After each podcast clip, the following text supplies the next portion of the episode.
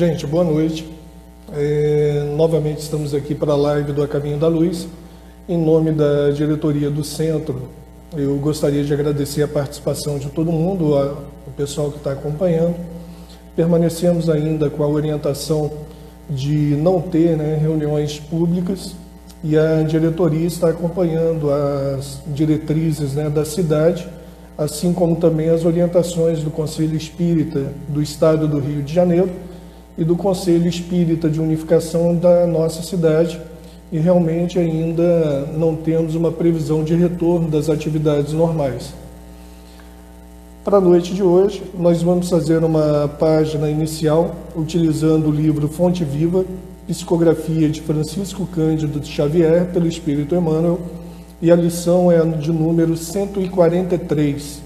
O título é Acorda e Ajuda. Segue-me e deixa aos mortos o cuidado de enterrar os seus mortos. Jesus, Mateus capítulo 8, versículo 22.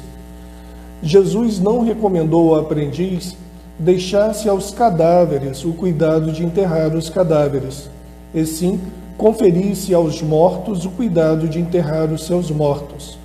Há, em verdade, grande diferença. O cadáver é carne sem vida, enquanto que um morto é alguém que se ausenta da vida. Há muita gente que perambula nas sombras da morte sem morrer. Trânsfugas da evolução cerram-se entre as paredes da própria mente, cristalizados no egoísmo ou na vaidade, negando-se a partilhar a experiência comum. Mergulham-se em sepulcros de ouro de vício, de amargura e ilusão.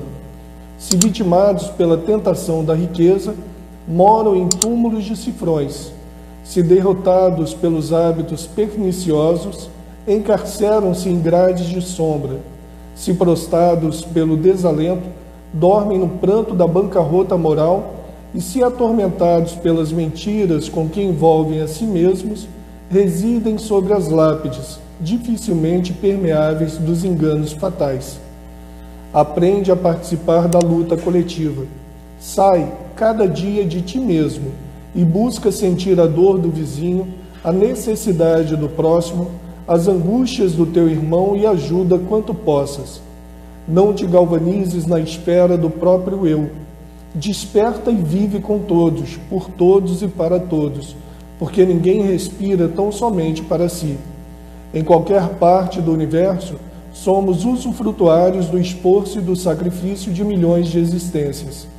Cedamos algo de nós mesmos em favor dos outros, pelo muito que os outros fazem por nós. Recordemos deste modo o ensinamento do Cristo.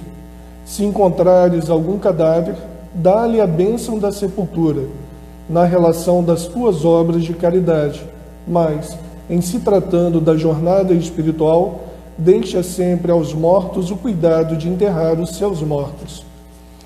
Nesse momento que nós estamos vivendo, né, essas aflições da, da pandemia, é, temos visto relato de pessoas que estão né, se mantendo à parte de tudo e de todos, e o objetivo maior não é esse. É um momento realmente que nós temos né, de poder ajudar as outras pessoas, de poder trabalhar para o bem do próximo, divulgar a mensagem cristã, tentar reduzir esse medo né, que está impedindo tantas pessoas de continuarem com seus afazeres.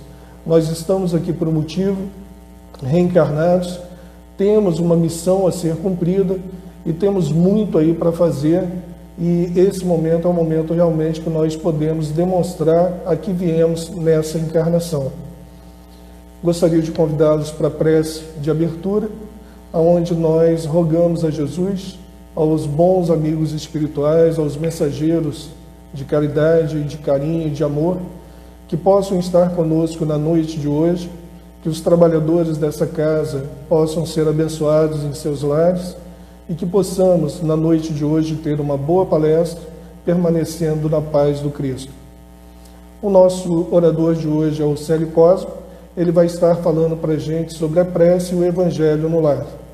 Uma boa palestra para todos em breve nós estaremos juntos, né, podendo nos abraçar novamente.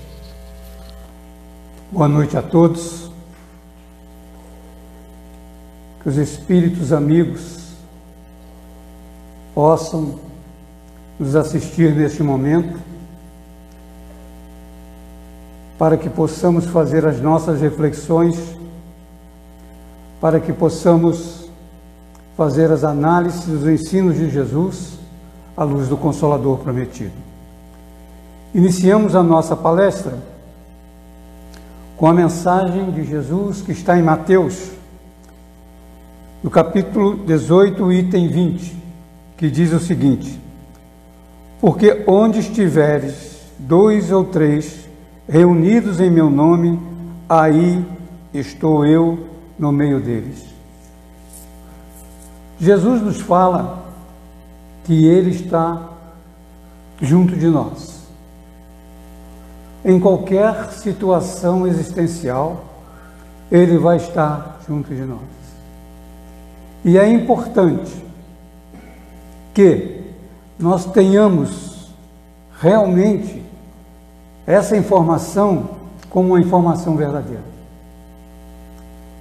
A pergunta é: quem são esses dois, ou três ou mais, que nós temos ao nosso lado no quadro familiar? Quantos estão, quantos estão ao nosso lado reencarnado que não sabemos quem são? Mas, se nós buscarmos as informações dentro dos ensinos da codificação, nós podemos fazer uma avaliação das nossas companhias familiares. E nós iniciamos no livro Jesus Luz no Lar, pelo Espírito Emmanuel, que nos diz a seguinte informação. Item 49, título: Em casa. Emmanuel nos diz: Ninguém foge à lei da reencarnação.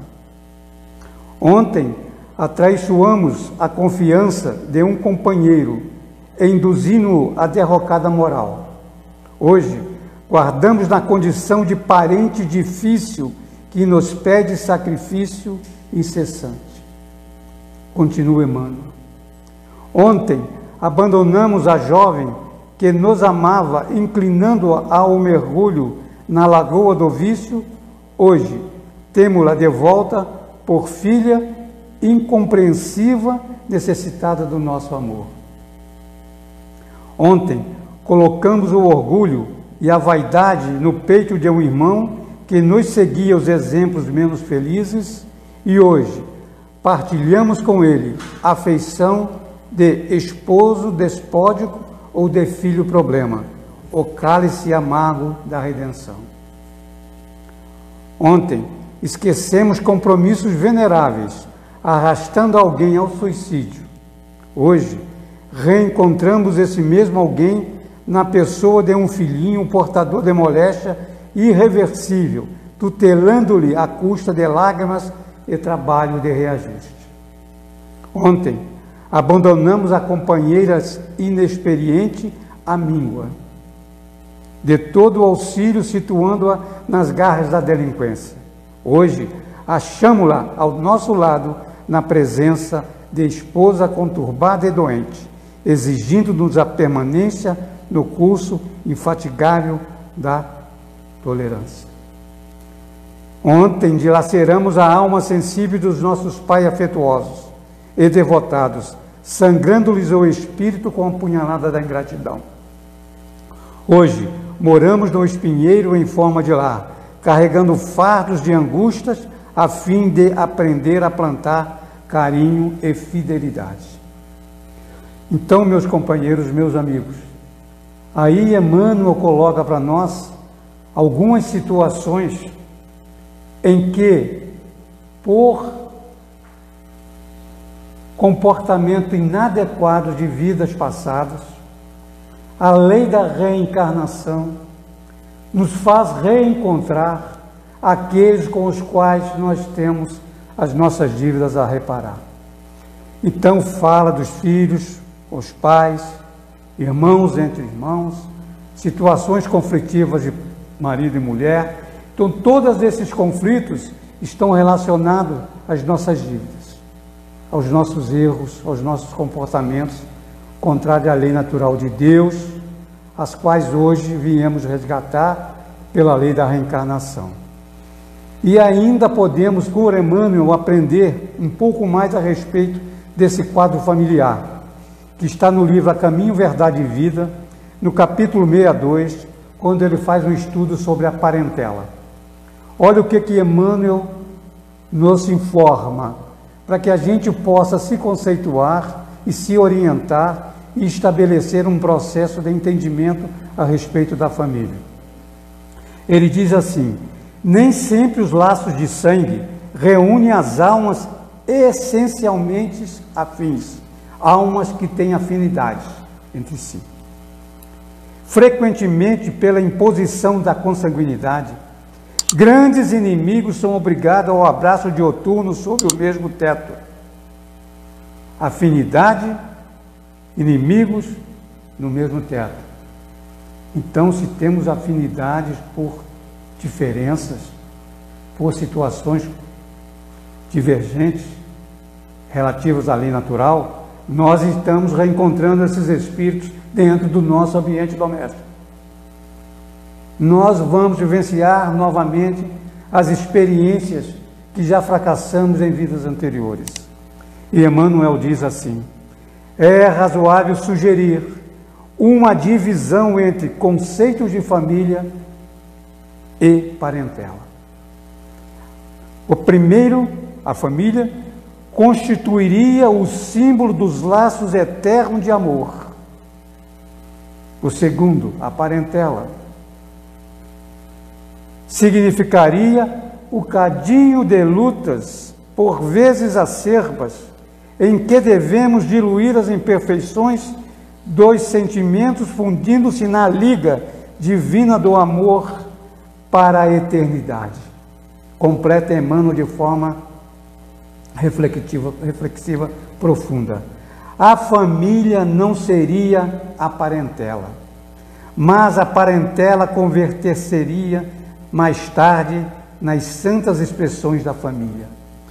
Então Emmanuel confirma uma situação muito interessante. Recordemos tal conceitos, a fim de acordar a vigilância dos companheiros menos avisados. Reflexão, análise, somos mais parentela do que família. Família consolida laços de afetos. Parentela, nós vamos vivenciar no cadinho efervescente da purificação da consanguinidade a nossa necessidade de aprimoramento. Como aqueles com quem convivemos, aqueles aonde com Jesus nós iremos nos fortalecer. Por isso, o estudo da prece, o estudo do Evangelho no lar, o porquê do Evangelho e da prece, que vão conciliar, vão nos trazer as informações para que nós possamos vivenciar uma situação conflitiva, sim, mas com entendimento do Consolador prometido.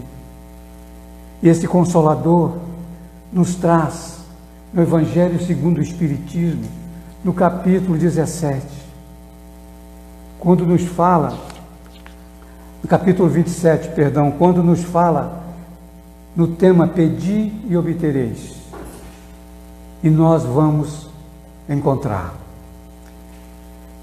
A prece é uma invocação, quer dizer, implorar proteção, mediante a qual o homem entra pelo pensamento em comunicação com o ser a quem se dirige.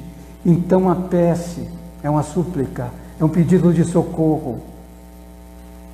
E é feito pelo um processo mental nos ligando a quem nós nos dirigimos. A palavra importante aqui a respeito da nossa prece, da invocação, que é o pensamento. Diz ainda o Consolador prometido: o Espiritismo torna compreensível a ação da prece, explicando o modo de transmissão do pensamento. Então, a prece tem a sua ação na transmissão do pensamento. E nós vamos aprender isso no Evangelho. Continua o Consolador prometido. A energia da corrente, a energia da transmissão do pensamento, guarda a proporção com a do pensamento e a vontade. Outra palavra, vontade. O meu pensamento é a minha vontade. A vontade é o pensamento como uma força motriz que faz a nossa corrente vibrar na frequência em que desejamos. Depende exclusivamente de nós. E um ponto importante que nós vamos encontrar lá no item 15 do Evangelho, no capítulo 27. Está no pensamento o poder da prece, que por nada depende nem de palavras, nem de lugar, nem de momento em que seja feita. O poder da prece está no pensamento. Se o poder da prece está no pensamento, o pensamento tem poder. E o pensamento tem poder criador. E a prece tem poder criador. Porque movimenta no plano espiritual os fluidos necessários para que esta frequência possa se dirigir àquele que nós estamos nos comunicando. E o pensamento é de importância fundamental no estudo da doutrina espírita. E nós temos na questão 459 que somos influenciados pelos espíritos através do pensamento, que Jesus nos orientava, vigiai e orai, que Jesus nos orientava que pecado pelo pensamento. Se nós tivermos pensamentos contrários à lei natural, ao observarmos uma mulher, nós estaríamos pecando. O pensamento é poder criador. E no livro, este é o livro em que Luzia Arruda, Helena Matias Arruda, traz para nós, tem como título Pensamento.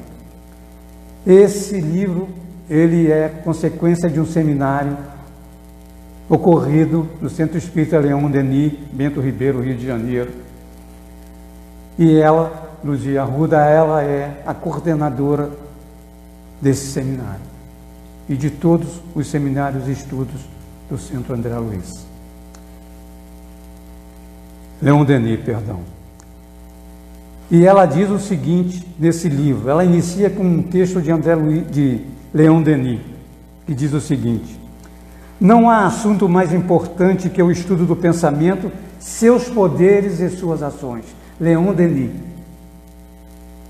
Não existe nada mais importante que o estudo do pensamento, seus poderes e ações. Olha quando nós falamos o poder da prece.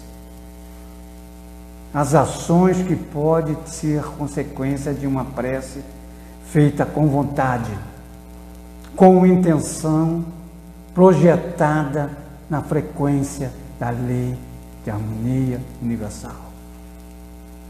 E ela diz ainda: a importância do pensamento é chegado o momento de respondermos a nós mesmos o que, pode, o que fazemos dos nossos pensamentos. Somos espíritas, sabemos dessas informações do pensamento. Mas vamos responder agora essa pergunta que ela nos faz. Em que aplicamos normalmente o nosso pensamento? Em que pensamos habitualmente? Qual a qualidade do que pensamos rotineiramente no lar, no trabalho, na rua? Como foram os nossos pensamentos hoje quando nós acordamos, nós pensamos em agradecer a Deus.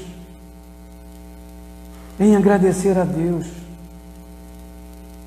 pela vida, ou pegamos ou fomos direto para o WhatsApp. Ao dormir, nós oramos a Deus nas nossas dificuldades dentro do campo doméstico. Nós fazemos vibrações nas nossas orações diárias. Aqueles que estão desencarnando e estão presos aos leitos pela corona, pelo coronavírus. Os nossos cultos do Evangelho no lar. Nós estamos fazendo comunhão de pensamento durante a prece, pai, mãe, filhos. O espírita tem o conhecimento e é necessário que a gente pratique esses conhecimentos. Toda essa informação, toda essa bagagem, nos traz informações de Jesus consolidada no Consolador prometido aonde nós vamos aprender sobre a vida. E mais ainda, aprender a conviver com a vida, com as pessoas, com os espíritos. Por isso aprendemos sobre o pensamento, porque o pensamento é tudo. E Luzia Arruda ainda coloca para nós exemplos importantíssimos para que possamos desenvolver a nossa potencialidade. Ela diz assim: o pensamento é criador. Tudo que se cria nos pensamentos é uma realidade no mundo espiritual. Nós aprendemos isso quando estudamos fluidos na Gênese. A imagem, ela é real no plano espiritual. E quando você trabalha com a intenção, a vontade, dentro do amor, da paciência, da tolerância, da compreensão do outro, você vai conseguir o seu objetivo. Por isso a gente sempre diz: tudo que se cria na mente torna-se uma realidade no plano espiritual e, por consequência, no plano material. O pensamento se propaga pelo fluido cósmico universal, como a nossa voz se propaga pelo ar. Podemos também informar, ela nos diz, o pensamento atua sobre nós mesmos. Então, quando eu faço a minha prece, trabalho meu pensamento, a imagem, ideação numa frequência elevada de amor, eu vou me conectar na frequência dos espíritos mais elevados, conquistando aquilo que eu necessito ao meu espírito para me harmonizar, para me reequilibrar, para me estruturar. E assim nós podemos fazer durante o culto do Evangelho no lar, na prece inicial, na prece final, no momento das vibrações, criar um clima onde esses espíritos que vão poder nos ajudar, ajudar os nossos familiares a compreender e a entender que é com Jesus que nós vamos conseguir realmente caminhar nesta vida e nas outras vidas.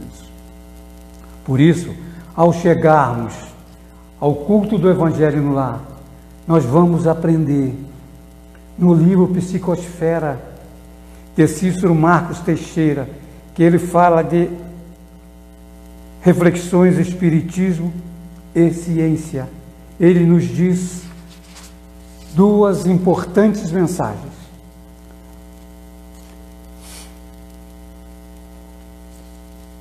Diz assim: quando a família se reúne sistematicamente para a realização do estudo do Evangelho, procurando refletir sentimento, pensamento e ação, sobre o conteúdo das mensagens educativas nele contido, estabelece-se um campo de energia mediante o qual as íntimas relações harmônicas entre os amigos e benfeitores espirituais desencarnados podem se fazer presentes com maior felicidade, atuando em benefício de todos nós.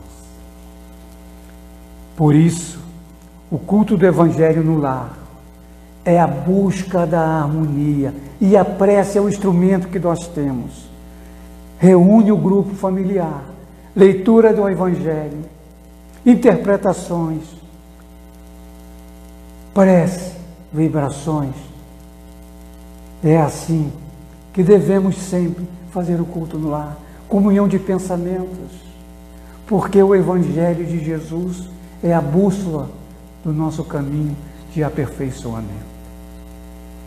Fechando o nosso estudo da noite, nós vamos ler uma mensagem de Emmanuel, esse grande mensageiro, que está no livro Vida, Palavras de Vida Eterna, que nos diz o seguinte: Com amor estimularemos o amor, com a humildade geraremos humildade, com a paz em nós ajudaremos a construir a paz nos outros. Com a nossa paciência edificaremos a paciência alheia. Com a caridade em nosso passo semearemos a caridade nos passos do próximo. Com a nossa fé garantiremos a fé aos, ao redor de nós mesmos. E vamos fechar o estudo da noite com uma frase maravilhosa de Emmanuel, que ele diz o seguinte: Quem não se dispõe de ajudar, quem não se dispõe a ajudar, não adquire credencial para ser ajudado. Na família, essa frase é para ser escrita e colocada onde todos possam ler. Diz assim: Quem não se dispõe a ajudar, não adquire a credencial para ser ajudado. E assim, com essa frase tão significativa para o nosso estudo, nós vamos encerrá-lo agradecendo a todos que participaram conosco desse estudo e agora fechemos os nossos olhos, elevemos nosso pensamento, o nosso desejo, o nosso sentimento de fraternidade à imagem do Mestre Jesus. E oremos. Mestre querido, és a luz a iluminar os nossos caminhos. E que neste instante, que aqui estamos reunidos em Seu nome, e sabemos que estás aqui conosco, e nós, ainda necessitados, de vossa presença no nosso ambiente doméstico. Rogamos-te força, coragem, paciência, tolerância e compreensão, para que possamos, através das reflexões e das análises de hoje, entendendo os amigos que estão conosco na consanguinidade e os inimigos que lá estão conosco. A família e a parentela. E consciente da nossa responsabilidade, que aquele que mais conhece é que será cobrado, muito mais. Então cabe a nós, que hoje temos a compreensão dos ensinos de Jesus à luz da doutrina espírita, numa fé raciocinada e lógica, a responsabilidade de reequilibrarmos e reequilibrar a nossa família, seja na situação que ela se encontra. E amanhã veremos que será melhor do que hoje. E hoje será melhor sempre. Que Jesus nos abençoe. Agradecemos a todos. Que assim seja. Obrigado.